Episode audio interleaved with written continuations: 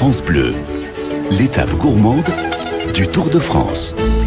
Alors vous le savez, tout ce mois de juillet, on vous fait vivre le Tour de France, mais dans Étape Gourmande, on vous le fait vivre un peu à notre façon, avec euh, une fourchette et un couteau dans la poche, avec Nathalie Elal. Alors juste, euh, Myriam, vous qui êtes productrice de noix et, euh, et, aussi de, de, vin paillé, le Tour de France, il est déjà passé en Corrèze. Hein? Oui, il est déjà passé sur les villages de Saran, dans le secteur de Corrèze, ben, pays de Monsieur Chirac.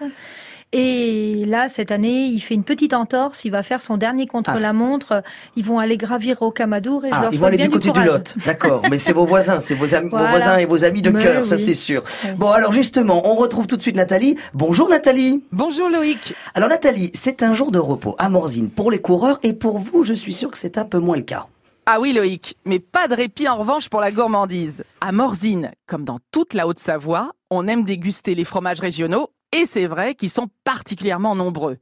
La tome de Savoie, le reblochon, le Beaufort, l'étivase et enfin l'abondance dont je vais vous raconter l'histoire. Une histoire qui est intimement liée à celle de l'abbaye d'Abondance au cœur des montagnes, entre le Léman et la frontière suisse. Dès le XIe siècle, les moines comprennent que leur fromage peut devenir la vraie richesse de la vallée et surtout servir de monnaie d'échange.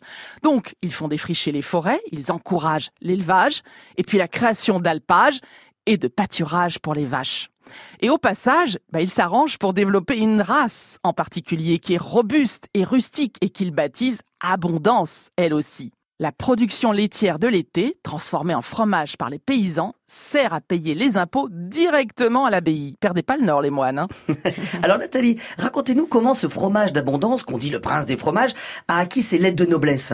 De nouveau, grâce à des religieux. En 1381, un nouveau pape, Clément VII, est élu à Avignon. L'abondance est servie à la table du conclave. Et très vite, il est présent sur toutes les grandes tables de la cour de Savoie. Sa renommée est telle qu'il sert systématiquement de monnaie d'échange. En 1996, il décroche son appellation d'origine protégée, donc son cahier des charges est codifié puis contrôlé comme jamais, et en particulier certaines informations de traçabilité. Parce que, dites-vous bien qu'il y a deux catégories d'abondance.